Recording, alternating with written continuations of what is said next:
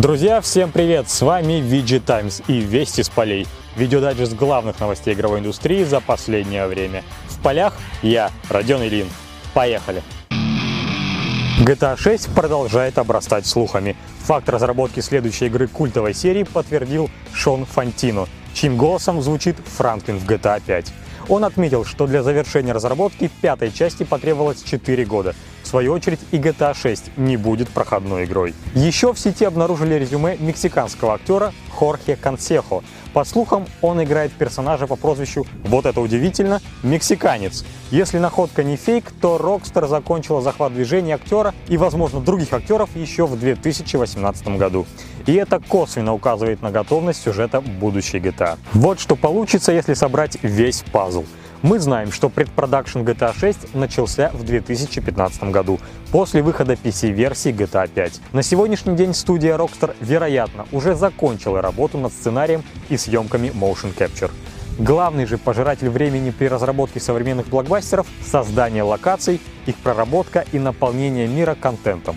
Вот тут-то и пригодились 250 человек, освободившиеся после завершения производства Red Dead Redemption 2 пару лет назад. И еще немного намеков из, казалось бы, скучных маркетинговых планов. Издатель Take-Two собирается потратить с апреля 2023 года по март 2024 года не менее 90 миллионов долларов на рекламу.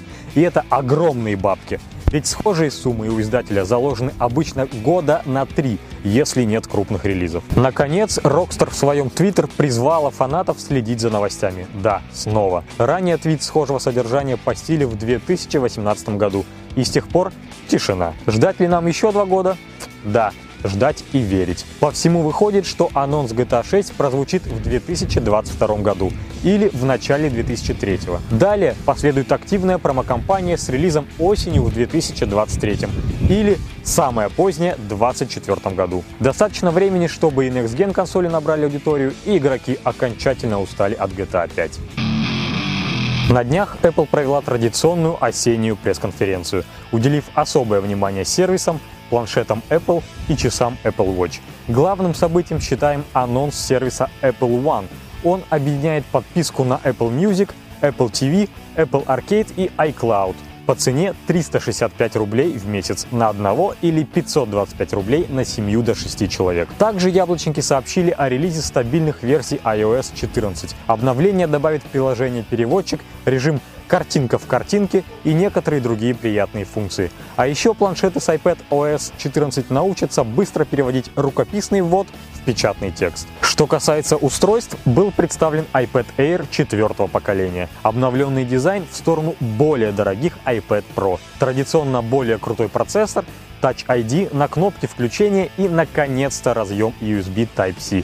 Вот и все важные особенности. Цена 56 тысяч рублей. В свою очередь, шестое поколение часов Apple Watch будет измерять уровень кислорода в крови и давление. Специальные датчики позволят следить за болезнями дыхательных путей и сердца. Вот прям именно то, что нужно целевой аудитории данных гаджетов 20-летним хипстерам. Цена вопроса от 36 тысяч рублей. Порадовала компания и анонсом упрощенных, но доступных Apple Watch SE. Те же часы пятого поколения, только с возможностью погружать их под воду и измерять высоту. Стоимость от 25 тысяч рублей. Подробнее в итоговой статье на VG Times. Ссылка будет в описании. В общем, мероприятие получилось скорее дежурным. Без чего-то amazing и one more thing. Части софта iOS получает фишки, которые на Android уже даже убирают, как те же виджеты. И еще не ясно, зачем выпускать такое количество устройств в принципе. Ведь раньше как было? Хочешь последний iPhone, iPad или часы? Вот одна модель тебе. А сейчас у яблочников сразу по три актуальные модели, да еще и разделенные на техническом и программном уровне. А Crysis потянет? Этот вопрос непрерывно звучал на протяжении нескольких лет, когда речь заходила о выборе игрового PC. И хотя прошло более 13 лет с выхода легендарного шутера, он до сих пор выглядит отлично. Тогда Crytek постаралась на славу. А что насчет ремастера? Судя по ролику в 8К разрешении, он получил много новых технологий и стал выглядеть даже краше некоторых современных игр. Которые разработаны сегодня с нуля. Ремастер радует улучшенной системой частиц, отражениями в реальном времени, трассировкой лучей и эффектом намокающих поверхностей. Преломление света сквозь толщу воды позволит в деталях рассмотреть морское дно. Дополнительно вашу видеокарту нагрузят текстуры в высоком разрешении, а также глубина резкости, выполненная по новой технологии.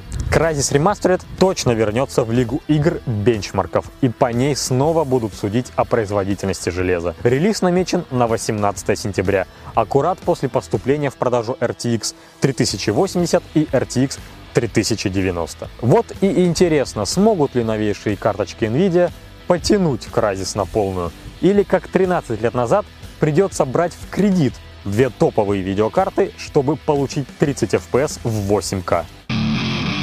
Релиз Cyberpunk 2077 все ближе. Один из руководителей отдела тестирования CD Projekt, Лукаш Бабель, похвастался тем, что выбил платиновый трофей. Тест проходил на PS4 версии игры, а получение этой ачивки означает, что собраны предыдущие 45. Одна золотая, 17 серебряных и 26 бронзовых. Маловато, учитывая амбиции проекта, сроки разработки и обещание большого открытого мира. Надеемся, ближе к релизу список трофеев будет увеличен. В Найт-Сити должно быть много мест, полных тайн и секретов. И уж точно не должно быть даунгрейда графики. За последнее время нам показали на скриншотах солнечный денек и машину главного героя Ви, улицы ночного мегаполиса и посещение бара, выезд в пустошь. И кажется, даунгрейд все же имел место быть. Релиз намечен на 19 ноября, и вполне логично, что студия акцентирует внимание на тестировании. Новых фич за два месяца уже особо не добавишь. А вот отполировать игру – дело нужное. Свежа в памяти история The Witcher 3, когда после релиза игры разработчики еще полгода в поте лица фиксили несколько тысяч ошибок. И на сегодня это все мировые новости видеоигр. Напоследок, по традиции, хочется порекомендовать пару клевых лангридов у нас на VG Times. В одной из статей автор раскапывает живые трупы. И речь не про зомби. Так автор шутит, говоря о том, что происходит с ММО-играми начала нулевых в наши дни. Если Ultima Online и Star Wars Galaxies для вас не пустые англоязычные слова, милости просим на сайт. И еще одна лангрид рекомендация. Статья на злобу дня о том, как должна выглядеть тотально политкорректная игра, в которой царит полное равноправие гендеров, представлены все нацменьшинства, а представителям ЛГБТ-сообщества почет и уважение. В общем, Григорий Остер отдыхает, посмеетесь в голос. Все ссылочки будут в описании. И вместо подскриптума хочу разыграть вот эту замечательную игру Iron Harvest, коллекционное издание. Я отправлю тебе эту коробку, если первое, подпишешься на канал и нажмешь на колокольчик, дабы не пропускать новые видео. Второе, поделишься этим роликом у себя ВКонтакте с хэштегом VGTimes. И третье, напишешь комментарий под этим выпуском, почему коробка должна достаться именно тебе. Награду получит самый креативный. И на сегодня все. Майк Дроп.